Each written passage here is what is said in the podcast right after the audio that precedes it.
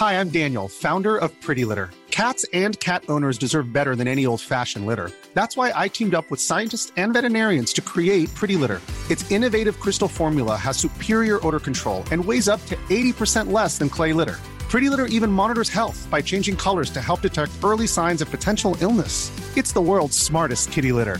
Go to prettylitter.com and use code ACAST for 20% off your first order and a free cat toy. Terms and conditions apply. See site for details.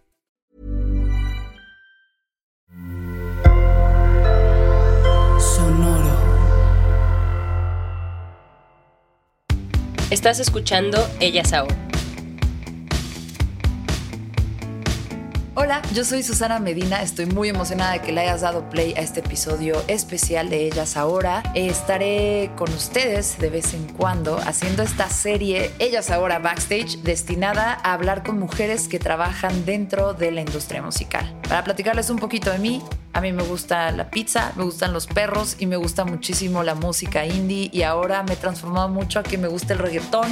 Y bueno, entre todas esas cosas que ustedes deben de saber sobre mí, soy parte del equipo de Sonoro, esta red de podcast, y además estuve muy en contacto con la industria musical muchos años porque trabajé en Ibero 90.9, que es una estación de radio destinada a exponer a todos estos artistas de la escena independiente, alternativa, que justo era la música que a mí me gustaba desde la adolescencia y desde que descubrí MTV y luego muchas estaciones de radio en la Ciudad de México que me hicieron inspirarme y hacer que me acercara a esta gran pasión y trabajar dentro de la industria musical. Además, trabajando en mi carrera paralela de marketing y publicidad, tuve que tocar la música desde ese punto de vista, así que ha sido muy, muy, muy interesante poder experimentar esa pasión desde el lado del negocio.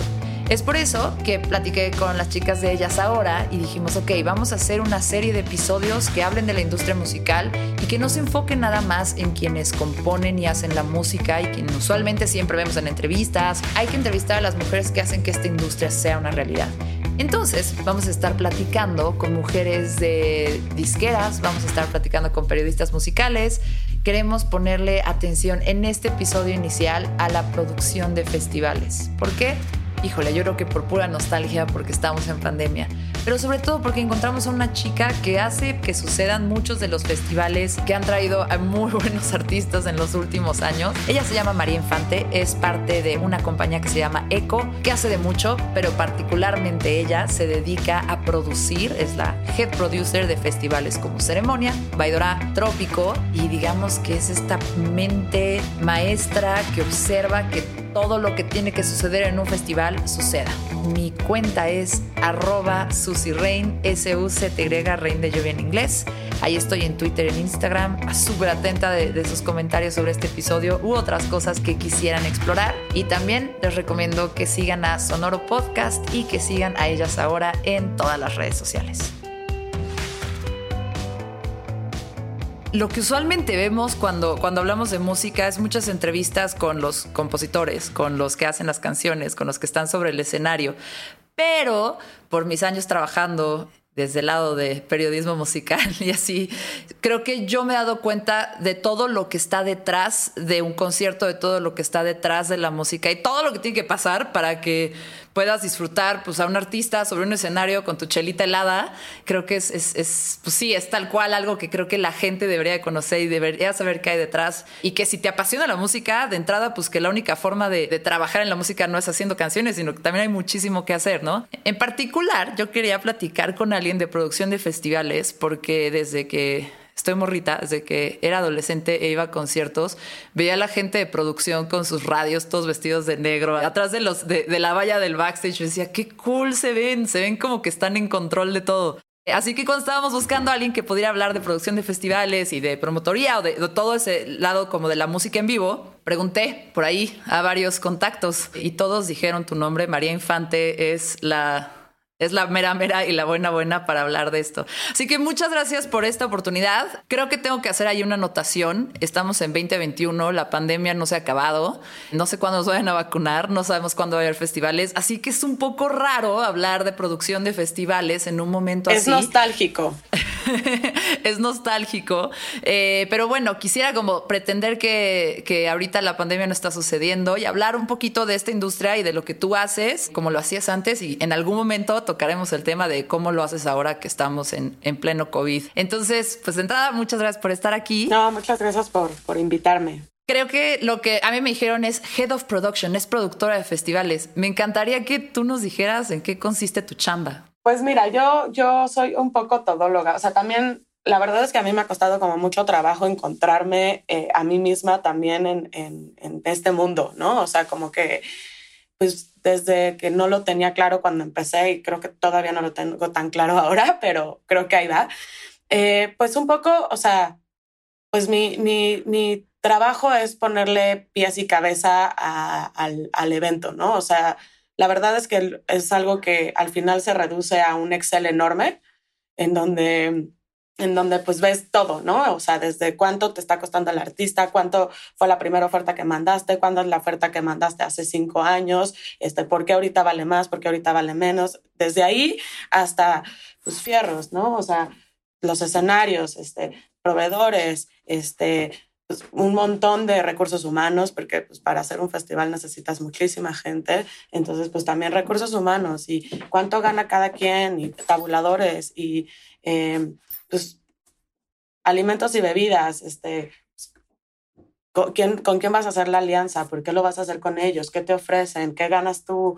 Eh, el ingreso de alimentos y bebidas, ¿cuándo se reporta? ¿Cuándo sacas los pagos? Entonces, pues se vuelve un, un, un, un Excel muy grande que, que, que, a mí la verdad me encanta hacer números, o sea, me encanta la parte de, de, de, de la administración, pero que ya eh, en la semana del montaje, pues todos esos números se convierten en, en cosas, ¿no? Y, y empiezan a, a, llegar y entonces empiezas a, a tener que también tener un, un control espacial de lo que está pasando, ¿no? Y entonces, pues ahí también son layouts, ¿no? Y la versión 15 de layout y cambia los baños para acá y cambia la entrada y no sé qué. Y, y bueno, y ya después, de, durante la operación es resolver problemas, ¿no? O sea, porque siempre hay problemas, todo el tiempo hay problemas. Entonces, pues es como priorizar que, a qué le das más atención, a qué le das menos atención, qué dejas pasar, qué no dejas pasar, este y pues poco a poco así hasta que de repente no te das cuenta y ya se acabó. Y pues nada, a empezar de nuevo. sí es eso, o sea, es como tengo que verlo todo, ¿no? Y, aparte soy muy control freak. Entonces creo que también eso me hace buena en mi trabajo, ¿no? O sea, soy, tengo muy buena memoria eh, y tengo una capacidad de, control como, como que a veces hasta yo mismo me asusto de las cosas que me acuerdo, ¿no? Entonces, eh, es eso, es estar, estar al pendiente, al pendiente de, de, lo que está pasando, cómo está pasando y, y cómo prevenir posibles desastres y si ya hay un desastre, pues arreglar. Bueno, creo que parte de, de, nuestra chamba para preparar esta entrevista fue acosarte eh, por las redes sociales y encontramos tu LinkedIn y nos, Diana y, y yo nos estábamos volviendo locas de que eres bióloga molecular. Entonces, te íbamos a preguntar qué estudiaste, pero lo encontramos primero. ¿Puedes explicarnos qué pasó ahí? Eh, no tenía la más puta idea de qué quería estudiar cuando estaba en la prepa. Eh, y, y, pues me gustaba mucho mi clase de biología. Y pues entonces estudié biología porque pues era como, me gusta mucho y soy buena y me sigue gustando muchísimo. Y estudié biología y terminé la carrera y luego dije, ¿qué hago? Y entonces, pues lo natural era hacer una maestría y entonces una maestría en biofísica. Hacía una cosa súper rara como de, de, biofísica de canales iónicos, o analizar gráficas, igual puras matemáticas, que también me encantaba.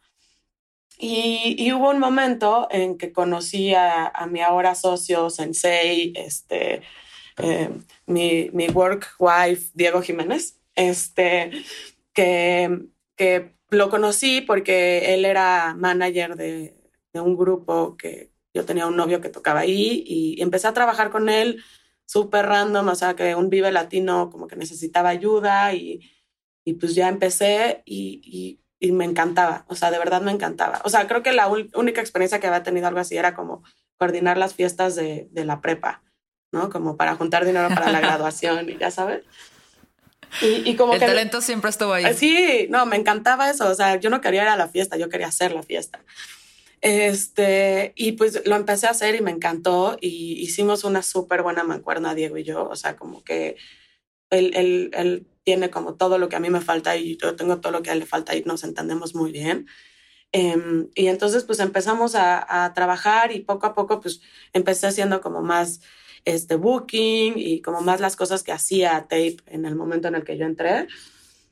Y poco a poco pues empezó a salir como esta parte de que todo lo de producción siempre lo, lo tercerizábamos y empecé a decir como, pero ¿para qué? O sea, si lo puedo hacer yo.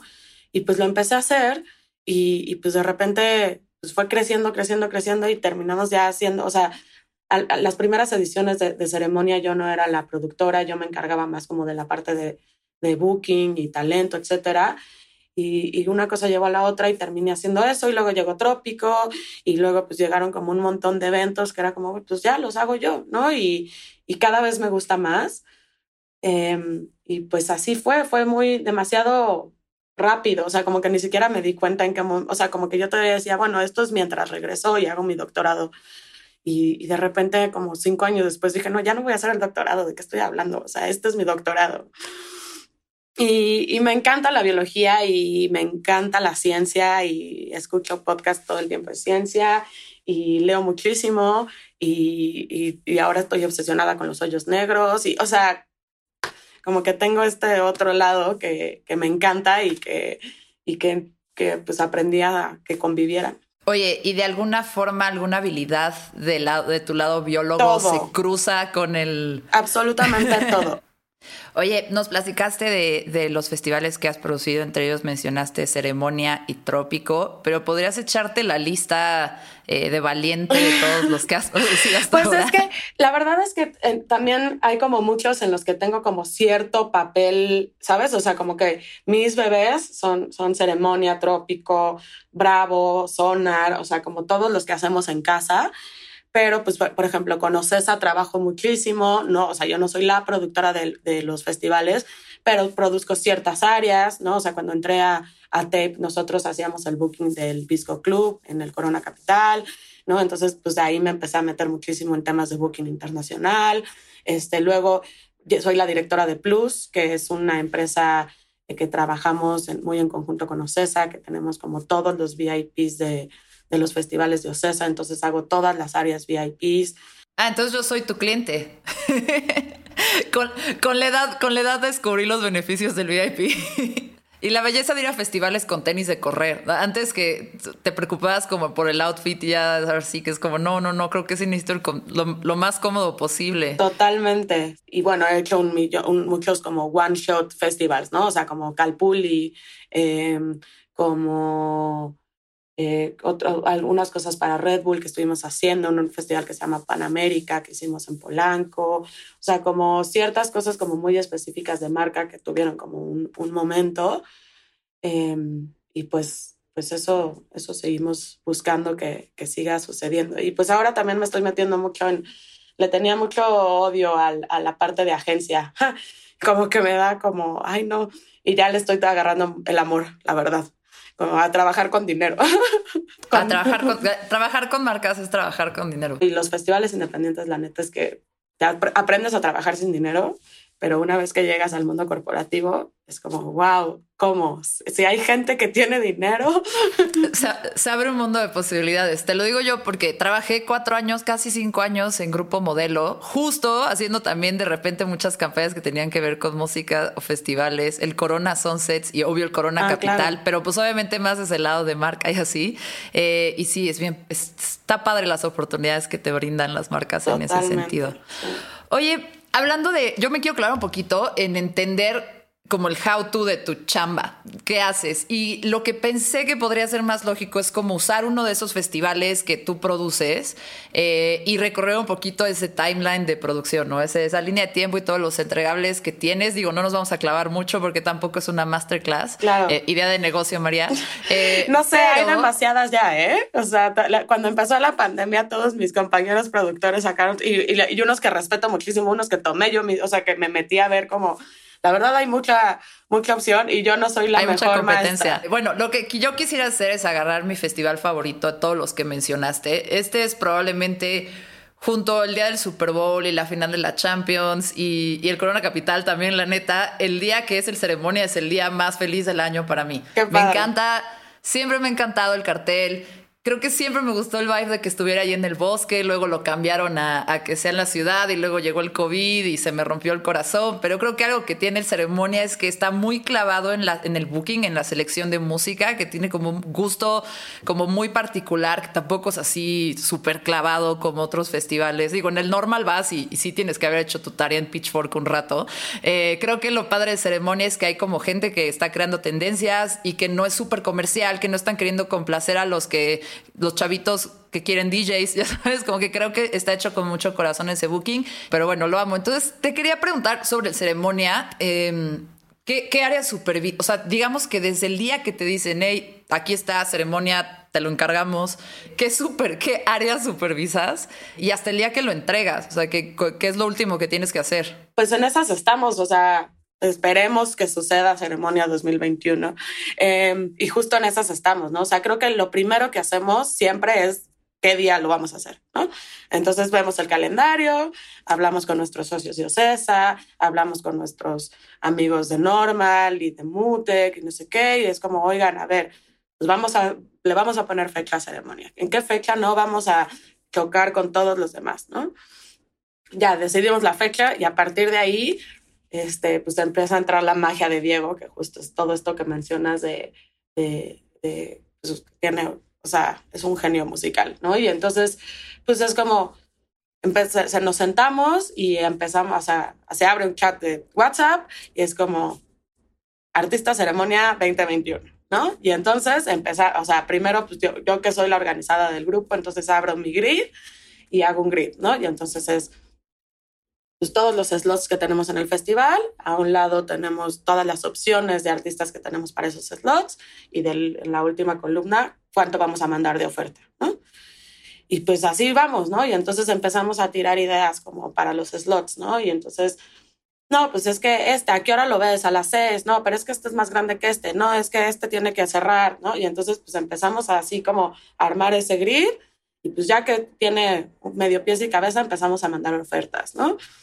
Y pues ahí es el mundo del booking que igual entrevisten a alguien que haga booking es una pesadilla. Y, y, pues nada, estirar y aflojar y cuánto tienes. Y entonces, bueno, si este nos está pidiendo más, pero a fuerzas lo quiero tener, entonces si se lo damos, pero entonces bajamos un slot o matamos uno, no sé qué, ¿no? Y entonces va agarrando como forma con los diferentes artistas confirmados y vamos viendo qué le falta. Diego y yo tenemos como este tema eh, sobre todo en los últimos años, como muy marcado de, la paridad de género, ¿no? Entonces es como, no, nos faltan mujeres, nos sobran mujeres por acá, falta representantes de la comunidad LGBTQ, no sé, como diferentes cosas que queremos que se representen, ¿no?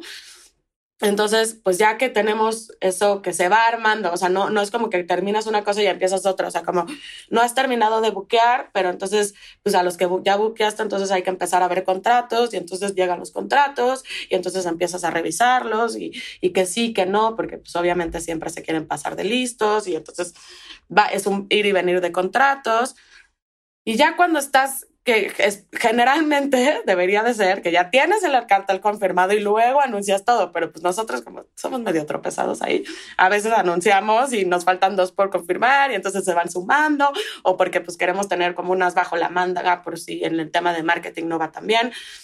Yo en lo que sí casi no, no, no me meto mucho en el tema de marketing, ese sí es como mi talón de Aquiles, eso hay gente muy profesional en el mundo que lo hace y no, no soy yo. Eh, entonces, pues como con, bueno, ¿qué, ¿qué, fecha anunciamos? Y entonces a partir de ahí es la primera mini produccióncita que es la conferencia de prensa, ¿no? ¿Dónde vamos a hacer la conferencia de prensa? ¿Qué va a haber? ¿Pantalla, no pantalla? ¿Dónde lo vamos a hacer? ¿No? Y entonces empezamos como, y ya, pasa la conferencia de prensa y entonces empiezas a ver pagos y pagos de artistas y no sé qué, y contactos con, con, con con managers y con production managers y así, y ahí es cuando ya entro yo a full, ¿no? Y entonces es, pues, conseguir los contactos de todos, eh, todo la gente de producción de todos los artistas que van a venir, y ya hacemos como un manual que les mandamos, ¿no? Que es como, bienvenido a ceremonia, necesitamos que nos mandes tu rider antes de tal fecha, necesitamos tu, tus vuelos antes de tal ¿Qué es un rider? Un rider es, es pues es como el librito en donde vienen todas las necesidades del artista, ¿no? O sea, eh, los riders técnicos en donde viene todo lo que el artista necesita en el escenario y vienen riders de hospitalidad, que por ejemplo es todo lo que necesitan sus camerinos. Vienen riders de logística, que son como toda la transportación que necesita el, artista.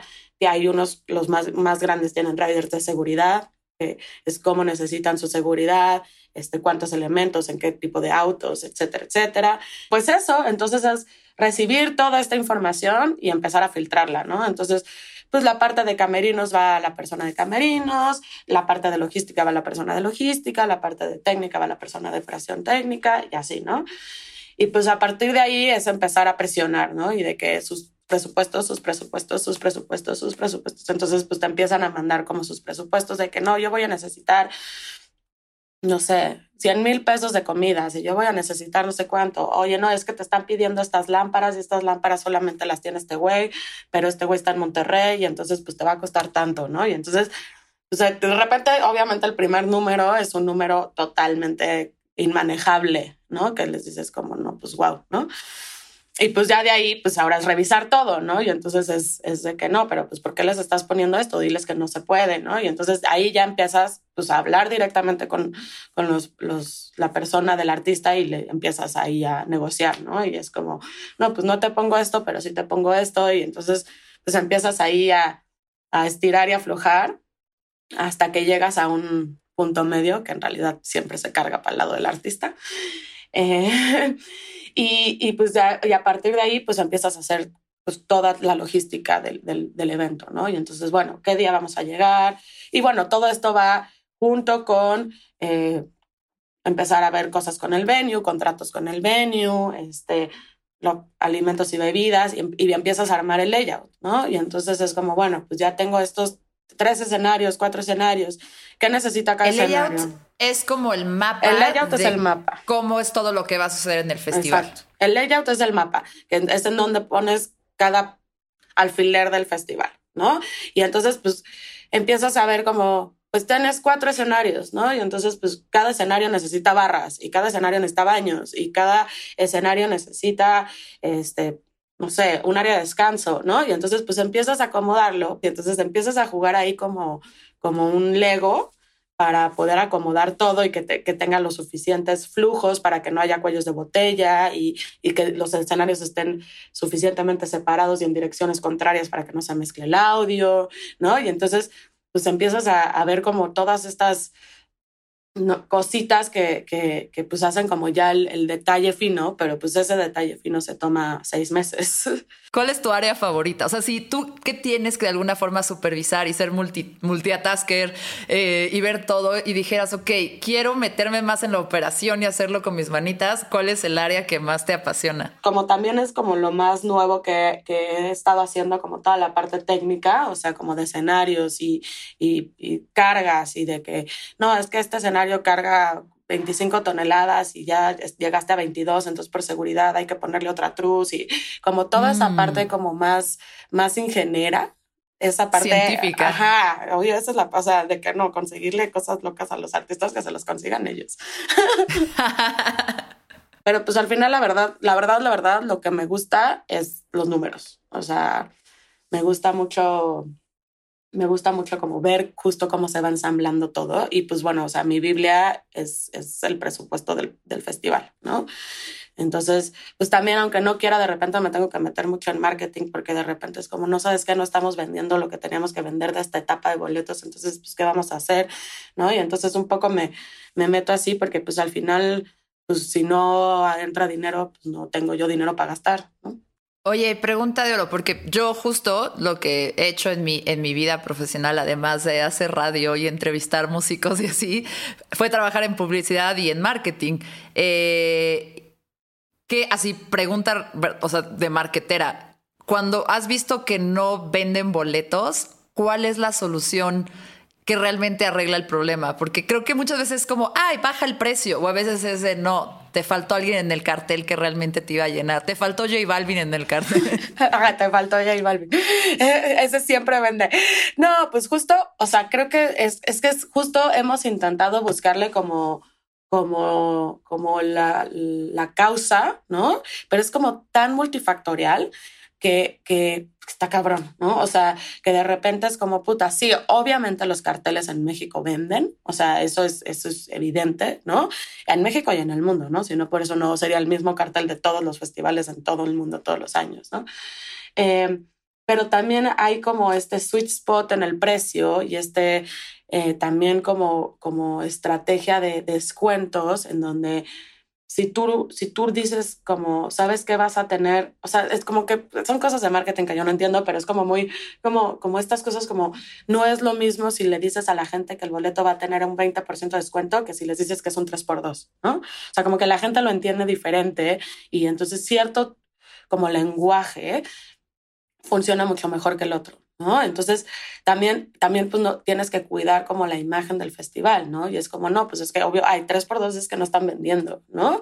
Entonces tienes que cuidar eso porque entonces la gente va a esperar otro descuento u otra, ¿sabes? Después. Entonces tienes que, pues un poco como, como ver en qué momento, o sea, y, y, creo que en ceremonia pues tenemos como un poco como, creo que el Vive Latino es un muy buen ejemplo de lo bien que lo han hecho en ese sentido, ¿no? Porque tienen el día Vive Latino, que todo el mundo lo está esperando para comprar sus boletos, pero no hay otro descuento después de eso y todo el mundo lo sabe. Entonces, si te encanta el cartel y te da miedo que se vayan a acabar los boletos, vas corriendo y lo compras en cuanto sale. Si te quieres esperar al día Vive Latino, te esperas. Pero sabes que no, o sea, no es un festival que, vaya después de tener el día Vive Latino 2, ¿sabes? O sea, como que tienen mucho cuidado en, en, en cómo, cómo targetean y cómo, cómo cómo anuncian estos descuentos y la gente ya sabe cuándo lo van a tener y cómo lo van a tener, ¿no? Y, y sí, o sea, como las cosas que hay que hacer cuando, no, o sea, también de repente las cosas explota por alguna razón ajena a ti, ¿no? O sea, también puede ser que hayas buqueado un artista que, pues en un momento lo tenías en un slot, o sea, un poco lo que le pasó a Billie Eilish en el Corona este año, ¿no? O sea, que pues definitivamente cuando la buquearon... Estaba en letras medianas y, y, no calcularon que iba a ser de las letras grandotas Exacto. del cartel, ¿no? Y obviamente... Sí seguramente les ayudó muchísimo a esa cantidad de gente que fue el que Billie Eilish de repente despegara y no se lo imaginaban cuando la buquearon, ¿sabes? Que, creo que es muy padre y me imagino que es toda una magia ir descubriendo como qué artistas van a hacer que la experiencia del festival sea increíble, que tú tengas como que anticipar ese tamaños de escenarios y, y coordinar eso, pero también sí, que te no, puede dar una, la respuesta. Es una ¿no? locura, pero eso es como, o sea, siento que, o sea, ¿qué es eso? O sea, eso, a eso vas a un festival y también, pues ese es el trabajo de la gente que está buscando un festival, porque como dices, o sea, pues sí, o sea, ya sé que Interpol va a vender boletos, o sea, no Clue Sherlock, ¿sabes? O sea, como, entonces es como, pero pues hay como tantas cosas que están pasando que pues si te adelantas tantito, o sea, estás del otro lado, ¿no? O sea, lo que pagamos por Rosalía en su momento, o sea, fue de que te mueres de risa si ves a Rosalía ahorita. ¿no? Por Rosalía en ceremonia en el 2019. Ajá, 2019 eh, otro de los grandes días de mi vida. Estuvo buenísimo. Sí. Como que ya recorrimos un poco las áreas que supervisas y creo que si nos clavamos es un universo así de que Lord of the Rings tenemos que ver muchísimos personajes y muchísimos momentos en la historia, pero eh, estaría bueno entender eh, y también creo que nos queda muy claro como las habilidades que tú y nos has platicado que tú has como acumulado a lo largo de los años para poder operar esto. Pero por ejemplo, para liderar las áreas de producción eh, que tú ves en un festival, ¿qué características o qué habilidades buscas en la gente, más que técnicas como, como ¿sabes? Como, como personales. Pues tiene que ser gente con, con una buena capacidad de trato, o sea, tiene que tener un, un trato amable, o sea, y, y tiene que ser extrovertidos, definitivamente. Eh, y tienen que ser muy organizados. O sea, eso es, o sea, yo creo que esa es la clave en todo. O sea, la gente que es muy organizada le va bien en este mundo. O sea, es, es, es, es evidente, ¿no? O sea, la gente con TOC es feliz aquí y, y, y, es eso, o sea, es, es, es ser extrovertido, ser amable y, y, ser muy organizado, ¿no? Y, también tienes que tener tu parte dura. O sea, eso, eso también, o sea, tienes que ser como muy amable, pero tienes que saber poner límites, porque, porque si no, o sea, sobre todo, por ejemplo, como toda la parte que tiene que ver con los artistas, te comen, o sea, te comen vivo, ¿no? Y los proveedores te comen vivo, y, ¿no? O sea, como que es, es una dinámica como, como muy rara, como, como de, de, dar y quitar, y como, como este juego un poco de, de, de de ceder, pero que no rebasen tu límite, porque si no pones los límites claros, no, no, no funciona. Entonces tienes que ser firme, valiente, eh, pero tener buen modo y buen trato. Exactamente. Tienes que saber mandar a la chingada a la gente con una sonrisa en la cara. Te quiero preguntar, un poco, porque también no quiero clavarme mucho en esta nueva normalidad eh, y, cómo es la pandemia ahora, pero me encantaría que me dijeras, que, o sea, 2020, ¿en qué trabajaste? O sea, ¿qué, qué, ¿de qué se trató tu año? Pues hice un chingo de modelos de negocio que, que hice, o sea, creo que ahorita tengo una maestría en, en modelos de autocinemas y autoconciertos. Eh, mi, mi, conclusión es no es negocio, no lo hagan. este, no, está, está cabrón. O sea, neta, sí, sí es, es un modelo de negocio muy complicado. Em, y, y pues eso, o sea, modelé muchísimas cosas de, para hacer negocios y pues cosas de, de, streaming. Justo ahorita, pues en el grupo está saliendo como todas estas nuevas ideas como de, de, de, realidades alternativas. Tenemos una nueva plataforma que se llama Realidad Alterada, que es un tema súper geek, que justo, justo eso es lo que estoy haciendo aquí hoy. El grupo es ECO, ¿no? ECO, sí. ECO es, es, una, es un grupo que, se, que, que está, está como enfocado al entretenimiento en vivo. ¿no? Al entretenimiento y en todas sus variables, ¿no? Entonces, pues tiene una parte, son muchísimas empresas, ¿no? O sea, tiene operadoras de alimentos y bebidas, tiene una de Booking y Management, tiene en donde yo trabajo, trabajo en tres de las siete empresas de eco, este, tenemos una de ambientación, tenemos una agencia, tenemos eh, toda esta parte de promotoría, de, comprar artistas, vender boletos, eh, tenemos toda esta parte de de, servicios para, para festivales, que está Plus, está todo el tema de, de, cashless, de las pulseritas, o sea, toda esta parte como de experiencias dentro de los festivales para eventos que no son nuestros. Em, y bueno, tiene muchísimas otras cosas. Entonces, pues es, es un, una empresa que ha crecido bastante, o sea, tiene como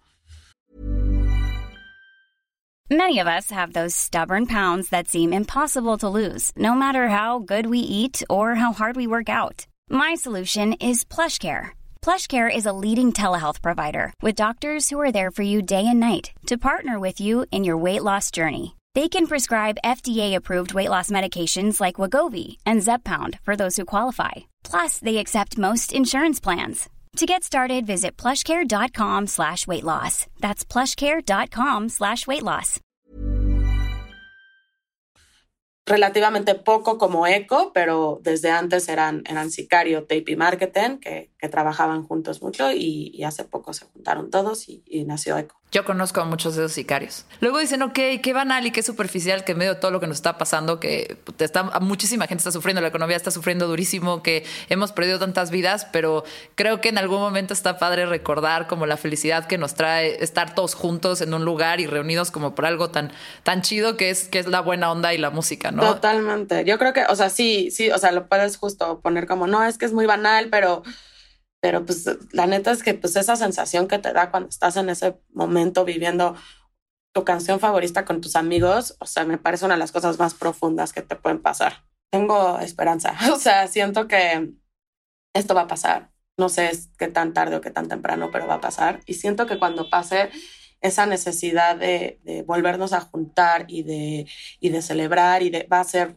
una bomba, ¿no? O sea, como justo lo que pasó después del, de la pandemia de los 20 y como, como todas estas, históricamente, la gente terminando las guerras mundiales también hay como una explosión de, de, pues de, de entretenimiento y de comedia y de muchísimas cosas, ¿no? Entonces, ahí viene, este, tengamos paciencia y pues mientras eso, o sea, mientras creo que también este, todo esto está abriendo está abriendo la puerta para nuevos consumos de, de entretenimiento que, que, se van a quedar. O sea, siento que, por ejemplo, todo esto que justo el, el, streaming de Billie Eilish y el de Katy Perry, o sea, como estos streamings tan bien logrados. Yo vi el de Dualipa. El de Dualipa, o sea, como estos streamings como tan bien logrados y como tan, tan, o sea, tan impresionantes. Eh, pues la cantidad de, de, dinero que generan es impresionante, ¿no? Este, siento que lo que le falta un poco a, a la parte de, del entretenimiento en casa es que sea más como más equitativo, por así decirlo. O sea, siento que, que si de por sí ya teníamos este tema de que en los festivales, eh, pues estaban los muy grandes que están en todos los festivales y los, las líneas de abajo, que generalmente eran los artistas nacionales open coming, como súper chiquito ya, pero llegabas al festival y te la estabas pasando bien y conocías bandas a las 4 de la tarde. Pero si hoy en día intentas hacer un streaming festival la gente no se va a conectar hasta que sean las nueve de la noche y estén los headliners, ¿sabes? O sea, siento que le falta un poco como de equidad, ¿no? O sea, no sé, o sea, ojalá me equivoque y ojalá los, los morritos estén escuchando muchas cosas nuevas y estén generando dinero para todas estas cosas nuevas, pero siento que, que ahorita es uno de los momentos más difíciles para ser músico, para ser un músico nuevo, y siento que la gente está como muy, muy clavada en lo que ya conoce y, que las plataformas no están siendo equitativas. Eso es un poco mi sentir. Pero ojalá me equivoque y ojalá haya muchos morritos viendo cosas que yo ni me imagino. Oye, eh, bueno, si le fueras a, Si llega un chavito de 18 años que está saliendo de la prepa de 7, 18 años y te dijera, yo me quiero dedicar, yo quiero ser eh, el, el, vato o, o, la borra del radio vestido de negro atrás de la valla, looking super cool. ¿Qué le dirías? Pues le diría que, que, estudie, o sea, que estudie algo, pero que estudie, ¿no? O sea, porque, lo, o sea, lo que es cierto es que, que en México, eh, como que estas carreras no existían, o sea, creo que ahora hay un par de, diplomados en, ciertas universidades privadas, etcétera, eh, pero que estudien. O sea, creo que eso, o sea, es eso, o sea, tener una estructura de pensamiento que te va a llevar a lo que sea que te lleve adentro de esto, ¿no? Y de repente puedes resultar que te encanta la iluminación y te vuelves el iluminador más cabrón de México, ¿no?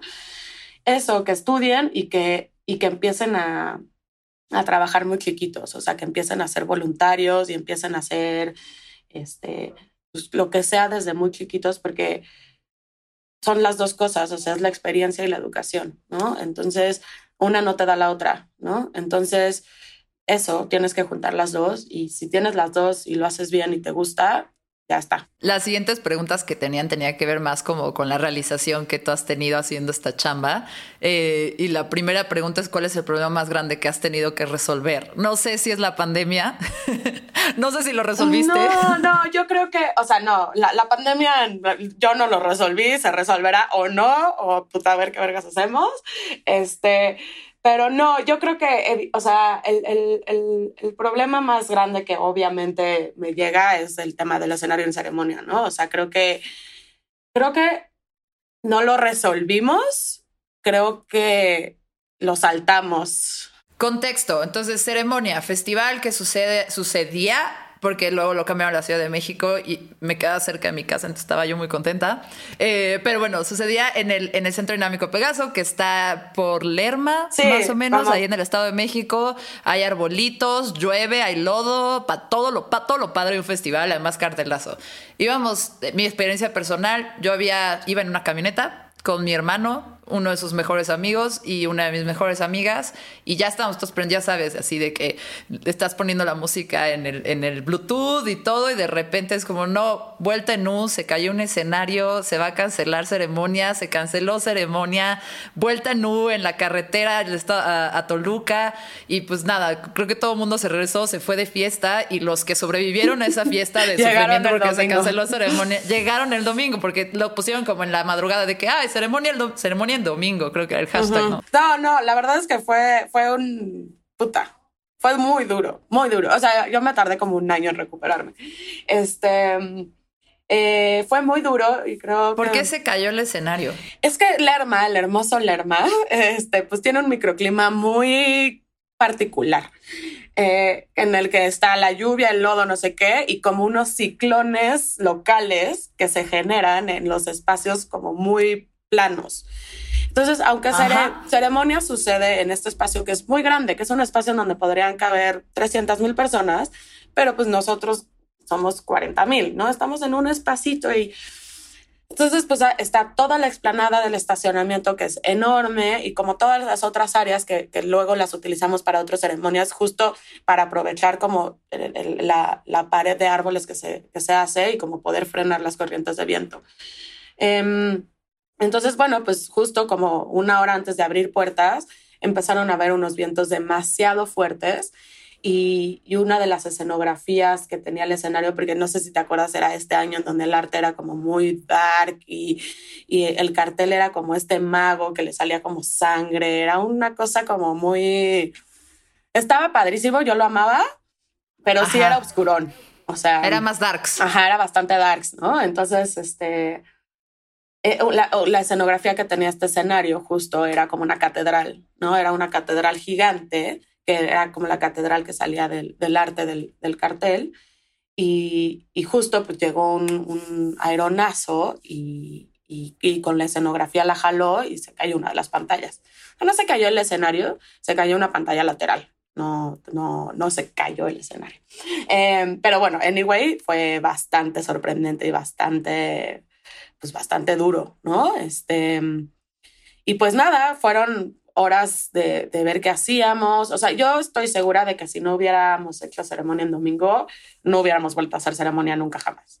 O sea, creo que nos devolvió la fe a nosotros, le devolvió la fe al público, eh, a los artistas también. O sea, siento que fue una reivindicación muy, muy padre. Y la verdad es que, obviamente, el hate era. No, ya aparte en ese momento eso sí estuvo horrible.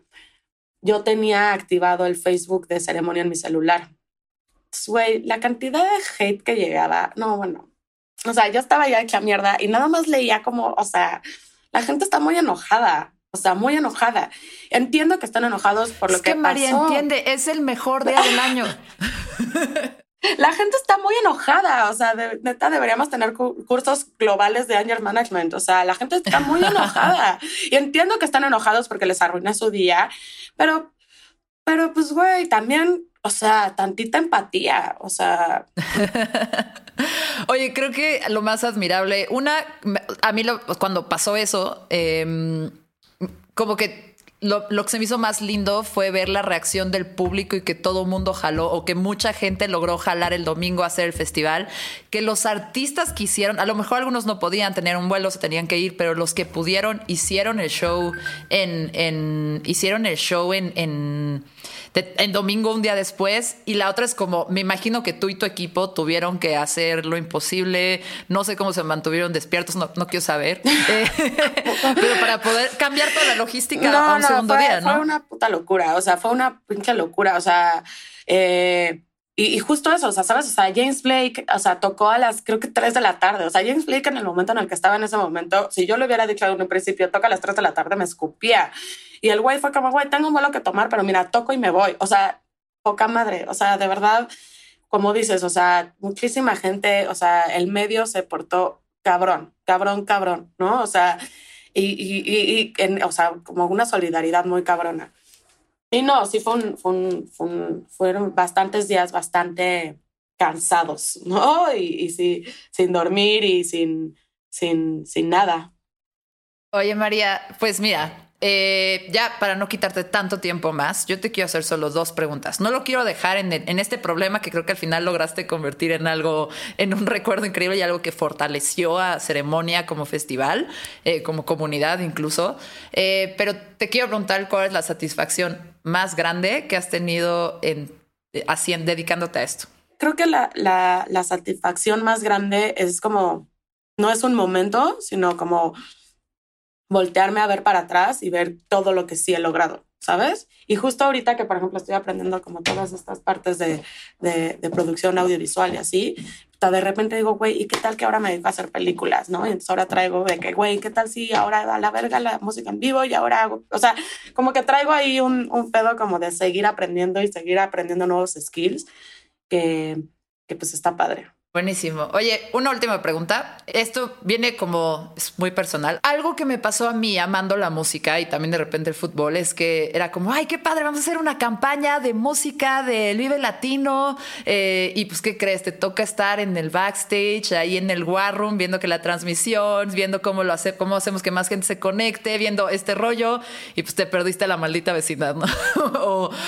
híjole, esto lo he platicado mucho con un amigo que es cuando te gusta mucho algo y crees que quieres trabajar en esa profesión y luego terminas ya no disfrutando esa es, es, la música o el fútbol o porque estás atrás haciendo que suceda. Totalmente. ¿Eso te pasa? Oh, claro, que me pasa todo el tiempo. O sea, o sea, no veo nada, o sea, ¿sabes? O sea, y, ya cuando podría ir, o sea, por ejemplo, en Trópico, que Trópico sí es un maratón, o sea, este, ya cuando por fin puedo ir a ver algo, es como, estoy tan cansada que no sé si me quiero mover de aquí.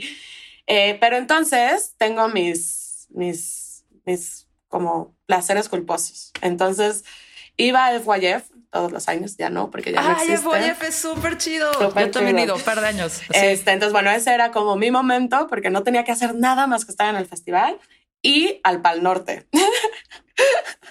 Amo el Pal Norte, me parece increíble, me la paso cabrón. A mí me parece fantástico la mezcolanza de carteles. Cabrón, cabrón. Norte. Así que, mana.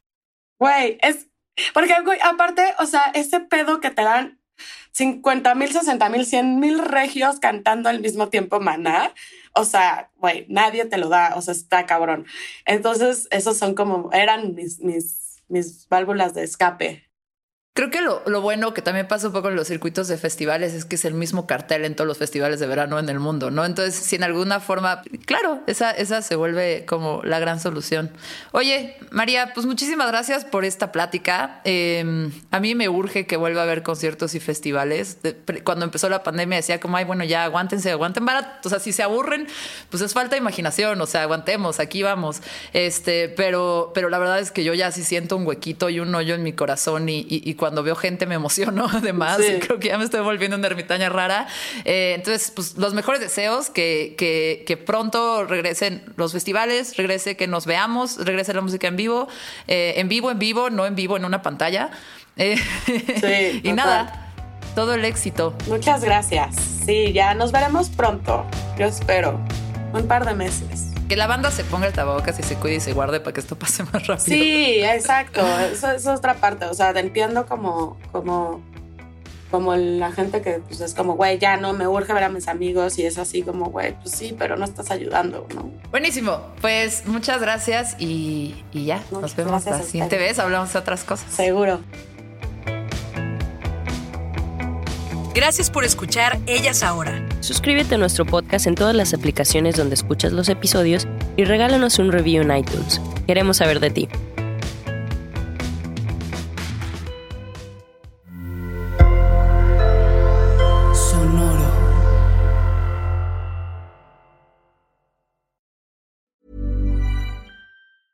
If you thought the only way to get a more defined jawline with natural looking results was through surgery, think again. Juvederm Volux XC is a non surgical injectable gel filler that improves moderate to severe loss of jawline definition and can help you achieve natural looking results with little downtime. Even better, this improved definition lasts up to one year with optimal treatment. No maintenance required. Improve jawline definition for a smooth, sculpted look with Juvederm Volux XC. For important safety information and to find a licensed specialist, visit juvederm.com. That's J U V E D E R M.com. Not for people with severe allergic reactions, allergies to lidocaine, or the proteins used in Juvederm. Common side effects include injection site redness, swelling, pain, tenderness, firmness, lumps, bumps, bruising, discoloration, or itching. There's a risk of unintentional injection into a blood vessel, which can cause vision abnormalities, blindness, stroke, temporary scabs, or scarring. Talk to a licensed specialist to find out if it's right for you.